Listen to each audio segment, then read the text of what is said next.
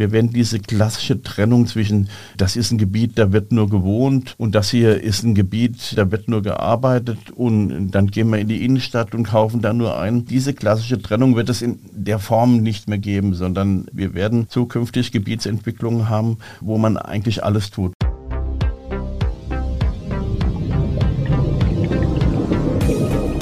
Vier Meter tief.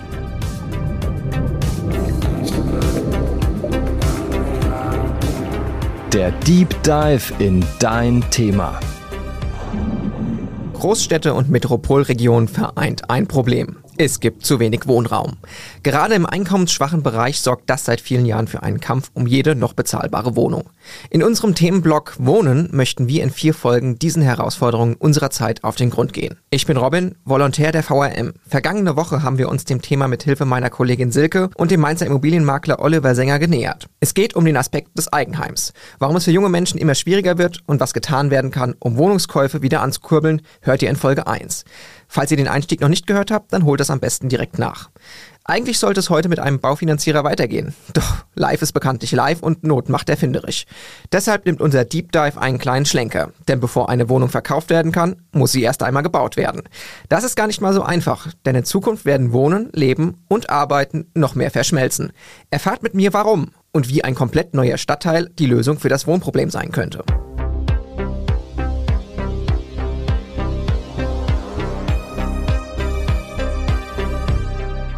Eine Stadt weiterentwickeln für alle. Wer sich damit bestens auskennt, ist mein heutiger Gesprächspartner Andreas Guntrum, Geschäftsführer der Stadtentwicklungsgesellschaft Wiesbaden. Hallo Andreas und schön, dass du mir heute als Experte zur Seite stehst. Lieber Robin, sehr gerne.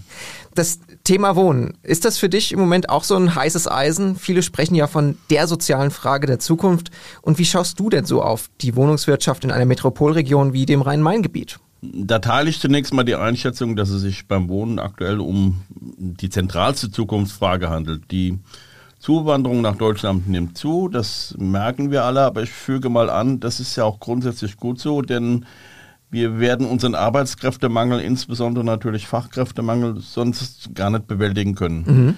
Gleichzeitig entstehen aber immer weniger Wohnungen. Wir sind von den angestrebten Fertigstellungen, die 400.000 genannten im Jahr, also sind wir kilometerweit ja. entfernt und die verstärkte Nachfrage und das knapper werdende Angebot, das trifft aufeinander, ja. Und das kann nur zu Problemen führen, das ist ja richtig analysiert. Kostensteigerung beim Wohnungsbau, die Knappheit des Angebotes, das führt zwangsläufig zu immer höheren Mieten. Und das wird mittelfristig dann dazu führen, dass sich auch mittelständische Familien den Wohnraum zumindest in der bisherigen Form nicht mehr leisten können. Dass das gesellschaftlichen Sprengstoff bietet, dazu muss man nun wirklich kein Prophet sein. Ja? Nein, das stimmt. Du bist ja sicher mit Kollegen in anderen Großstädten auch im Austausch. Also sei es jetzt Darmstadt, Mainz, Frankfurt, egal wo. Ähm, das ist ja kein Einzelfall. Äh, ist Wiesbaden beispielhaft für eine Großstadt äh, mit Wohnproblemen oder gibt es in dieser Landeshauptstadt irgendwas Besonderes? Ja, beides. Ich meine, der Wohnungsdruck, der entsteht äh, mehr oder weniger in allen Großstädten, insbesondere natürlich in Metropolregionen, wie das Rhein-Main-Gebiet äh, eine ist. Der Zuzugsdruck hier ist ungebrochen und dass Wiesbaden innerhalb des Rhein-Main-Gebiets eine besonders attraktive Wohnstadt äh, ist, das, das weiß jeder. Ich denke mal, besonders in Wiesbaden ist vor allem, dass wir relativ frühzeitig erkannt haben, dass allein die Ausweisung kleinerer äh, Wohnflächenpotenziale das Gesamtproblem, was wir in Rhein-Main haben, nicht lösen wird. Mhm. aus der Erkenntnis daraus äh, ist die Planung für einen neuen Stadtteil Ostfeld ja schon sehr frühzeitig entstanden, auf den Weg gebracht worden. Das ist sicherlich eine richtige Zukunftsentscheidung. Zur Wahrheit gehört aber auch, dass wir zugegebenermaßen in den letzten zehn Jahren hm, relativ zurückhaltend waren, was die Ausweisung neuer Wohngebietsflächen betrifft. Das war nicht so wahnsinnig viel. Muss man erkennen. Aber auf das Thema Ostfeld kommen wir ja später auch noch zu sprechen. Euer Auftrag als Stadtentwicklungsgesellschaft, kurz SEG, so kennt sie in Wiesbaden ja eigentlich jeder, neben der städtebaulichen Entwicklung ist auch der Ausbau der Wohnversorgung für Wiesbaden. Wie geht ihr denn im Moment mit diesem Problem der Wohnungswirtschaft um? Naja, im Sinne der Fragestellung ist die SEG natürlich Marktteilnehmer wie jedes andere Unternehmen auch. Mhm. Auch für die SEG äh, rechnet sich Wohnungsbau derzeit nicht und deshalb werden auch wir keine neuen Wohnungen bauen im Moment. Mhm. Wobei das ohnehin, wer die Struktur unserer Gesellschaften in Wiesbaden ein bisschen kennt, Wohnungsbau ist ohnehin mehr Aufgabe unserer Konzernschwester GWW.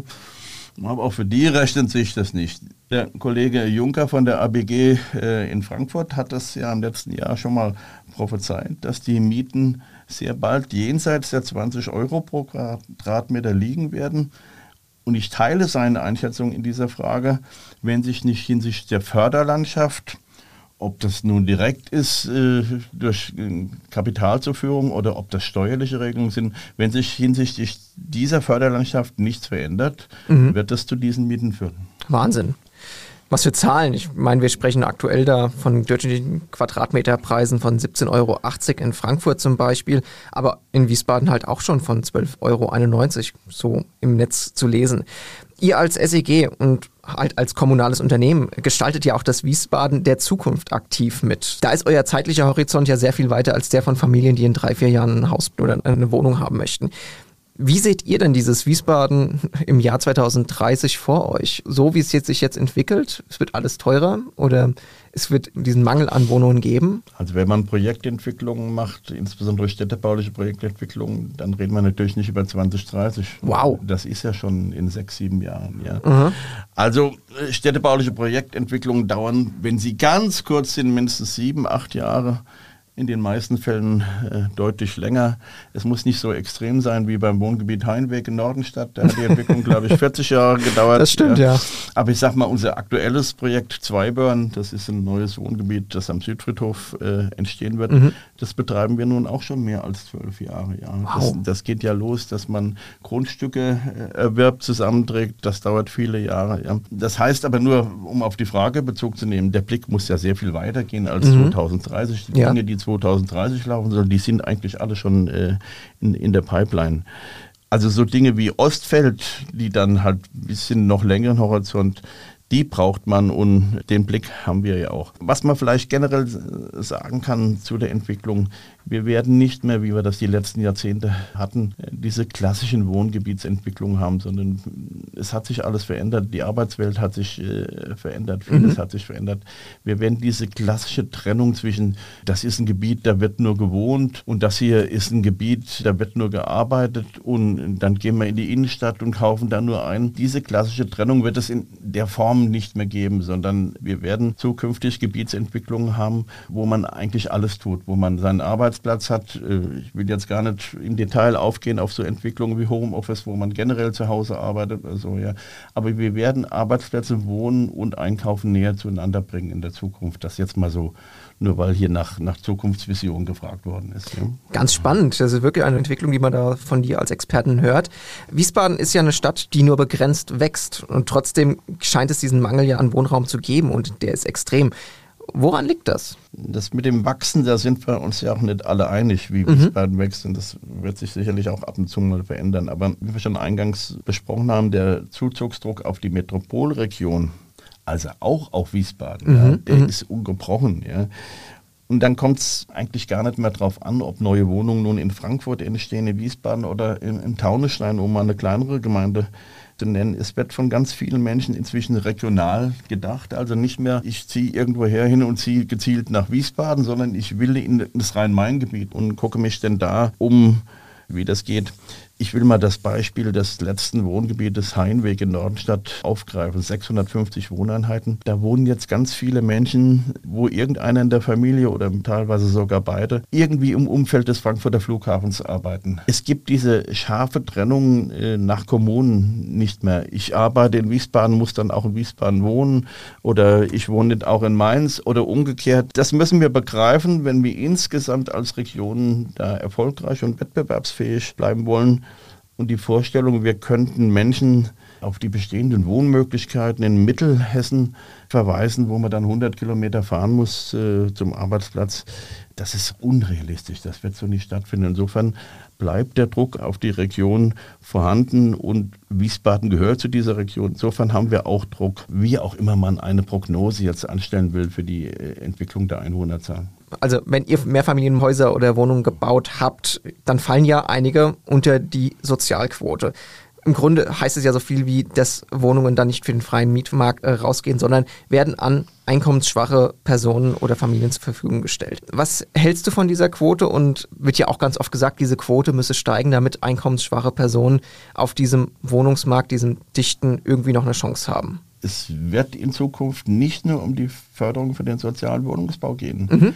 Es werden sich weite Teile der Bevölkerung diese Mieten nicht mehr leisten können, wenn es bei diesen Kostenmieten bleibt. Ich habe das ausgeführt. Eine Miete von 25 Euro, da reden wir nicht mehr nur, dass einkommensschwache Familien sich das nicht, das können sich ganz, ganz viele nicht mehr erlauben. Was ich damit sagen will, es wird nicht nur um diese Quoten gehen für einkommensschwache Mieter, Gleichwohl bleibt das natürlich auf der Tagesordnung, weil das eine Problemstellung ist. Wichtig ist mir, wenn danach nach der Quote gefragt wird, nur die Vorgabe, dass das dann für alle Marktteilnehmer gleich sein muss. Also die Unterscheidung, wie man das im Moment so vorhat, zwischen städtischen Gesellschaften und anderen, die ist schlecht, denn das führt ein Ergebnis dazu, dass andere Marktteilnehmer, also die nicht städtische Gesellschaften sind, dann einen deutlich höheren Anteil an Eigentumswohnungen bei so einer Gebietsentwicklung äh, bauen können. Mhm. Dann sind die natürlich rein wirtschaftlich immer im Vorteil. Und wenn man das eine Weile macht, braucht es aber gar nicht Jahrzehnte, sondern das wird dann relativ schnell sein. Wenn man das eine Weile macht, dann entzieht man den städtischen Gesellschaften relativ schnell den Boden und dann beraubt sich eine Kommune auch eine Einflussnahme auf den Wohnungsmarkt über ihre städtischen Gesellschaften. Das hielt ich für keine gute Entwicklung. Ja. Also Quoten wird es geben, nur die Förderung sozialen Wohnungsbau wird nicht ausreichen. Es muss alles irgendwie gefördert werden, dass wir von den Kostenmieten runterkommen. Nur es soll dann für alle gleich sein, damit alle nach den gleichen Bedingungen arbeiten. Mhm, da wird uns in der Stadt ja die Chance genommen.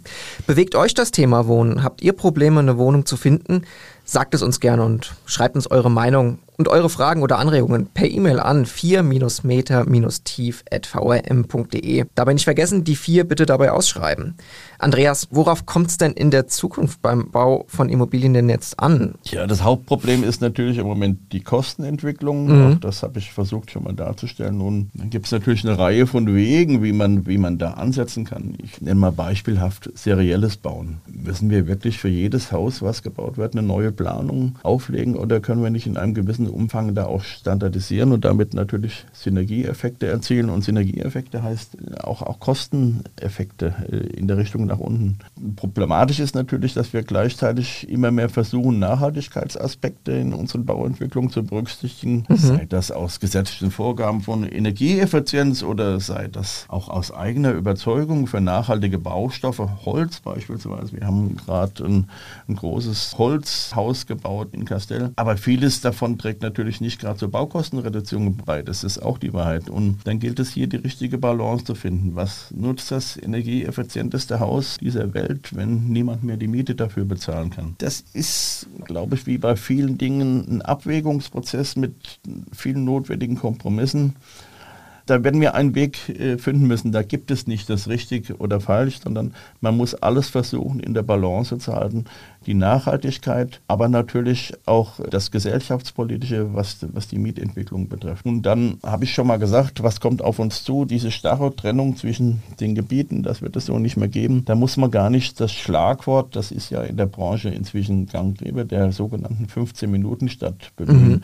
15 Minuten heißt, innerhalb eines Laufweges von 15 Minuten soll man eigentlich alles erledigen können. Man soll seinen Arbeitsplatz haben, äh, man soll seine Wohnung haben, man soll einkaufen können. Ja, das ist natürlich ein Idealbild und das wird man so äh, nicht umsetzen können an, an jeder Stelle. Aber die starre Trennung, die passt halt auch nicht mehr zur gesellschaftlichen Realität. Und eins muss man auch sagen, da habe ich dann selbst auch, also ganz persönlich, viel dazugelernt. Das Mobilitätsverhalten der Menschen hat sich in den letzten 20 Jahren stark verändert. Und dann muss man einfach wahrnehmen, dass bei der Entwicklung neuer Gebiete nicht immer nur noch das Auto im Mittelpunkt aller Mobilitätsüberlegungen äh, steht, das ist ein Aspekt, der sicherlich in den nächsten Jahren noch an Bedeutung gewinnen wird. Und mal konkret auf Wiesbaden übertragen, das Wohngebiet Zweibern am, am Südfriedhof, was entstehen wird, da haben wir solche Aspekte schon mal berücksichtigt und setzen da ganz viel auch auf andere Mobilitätskonzepte. Das kann man an dieser Stelle natürlich viel leichter, weil das ein sehr innenstadtnaher Bereich ist, wo wir sicher sind und, und wissen, dass da ganz viele Menschen auf das Auto äh, verzichten werden, ja, beziehungsweise sich Leihsystem bedienen werden. In Nordstadt sieht sowas natürlich schon wieder ganz anders, äh, ganz anders aus. Es ist eine Frage natürlich auch der Anbindung des, des öffentlichen Verkehrs. Wo fährt der Bus? Aber wenn der Bus eigentlich unmittelbar vor der Haustür fährt, ja, dann sind Mobilitätsüberlegungen heute anders, als sie vor 20 Jahren waren. Das ist einfach eine Entwicklung, die man sehen muss und das wird in der Planung seinen Niederschlag finden. Und das ist aus persönlicher Sicht, würde ich sagen, auch gar nicht so schlecht, dass sich da mal was ändert. Deutschland ist ein Land der Mieter, habe ich im Netz gelesen. Ähm, ist das so eines der Probleme die, der letzten Jahrzehnte, die uns jetzt treffen? Ob es wirklich ein Problem ist, weiß ich nicht. Also richtig ist an der Feststellung, dass die Eigentumsquote in Deutschland äh, niedriger ist wie bei den meisten europäischen Nachbarn. Das mhm. ist richtig. Das hängt aber sicherlich auch ein Stück mit der Flexibilität unseres äh, Arbeitsmarktes äh, zusammen. Es ist in Deutschland absolut üblich, dass man mobil ist, seinen, seinen Arbeitsplatz wechselt. Das hat ja auch noch sehr stark zugenommen. So ist ja auch mal das Bild, der, das böse Wort der Lebensabschnittsimmobilie entstanden. es ist nicht mehr so wie früher, dass man äh, versucht, mit 25 ein Haus zu bauen und dann da wohnt man dann drin, bis man rausgetragen wird. Das ist ja ein überkommenes Bild, so ist es nicht. Also Menschen wechseln häufiger den Arbeitsplatz mhm. quer durch Deutschland, teilweise quer durch Europa. Ja. Das ist der eine Aspekt, warum das möglicherweise bei uns ein bisschen anders ist äh, als in dem einen oder anderen europäischen Land. Erschwerend kommt aber aktuell natürlich äh, hinzu, dass äh, viele Familien im Moment die Finanzierung eines Hauskaufs nicht stemmen können. Auch die Anforderungen der Banken an, an, Eigenkapital und so weiter haben sich stark erhöht äh, in den letzten Jahren. Gleichzeitig sollten wir aber nach wie vor ein Angebot machen können, dass jemand Eigentum erwerben kann und nicht nur äh, Geschosswohnungsbau errichten. Ja. Auch da gilt es, die richtige Balance zu finden. Ja. Aber sag mal, ein Problem in der Wohnraumversorgung ist es letztendlich nicht. Fakt ist, Wohnraum in Wiesbaden ist knapp, wie in anderen Regionen auch. Auch deshalb arbeitet ihr ja in naher Zukunft, dass ein neuer Vorort in Wiesbaden entstehen könnte. Stichwort Ostfeld, du hast es vorhin schon angesprochen. Warum ist dieses Mammutprojekt so wichtig für Wiesbaden und könnte das dann ein Problem lösen auf dem Wohnungsmarkt? Ich glaube, ich habe schon fast alles äh, dazu gesagt, weil, ohne dass wir jetzt äh, konkret das Projekt so angesprochen haben. Das ist ein Regionalprojekt, wenn man es genau nimmt. Da werden nicht nur Menschen künftig wohnen, die jetzt äh, ausschließlich aus Wiesbaden kommen, sondern das ist ein wichtiger Meilenstein für die Entwicklung der Gesamtregion weit über die, Stadtgrenzen von Wiesbaden hinaus. Wir müssen den Menschen einfach die Chance geben, in einer prosperierenden Region auch wohnen zu können und das Wohnen dort sich auch erlauben zu können, ohne jeden Tag die schon mal genannten 100 Kilometer zur Arbeit fahren zu müssen. Und dafür ist so eine Entwicklung wie das Ostfeld, ich glaube, nicht nur der richtige, sondern auch der zwingende Ansatz.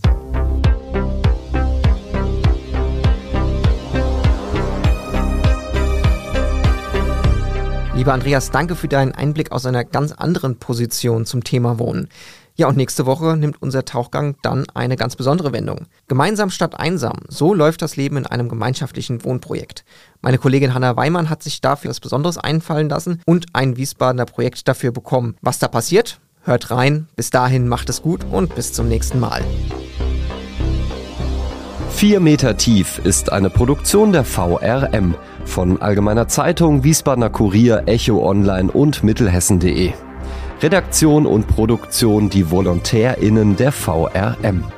Vielleicht habt ihr selbst eine Idee oder Themenwünsche für einen der nächsten Deep Dives?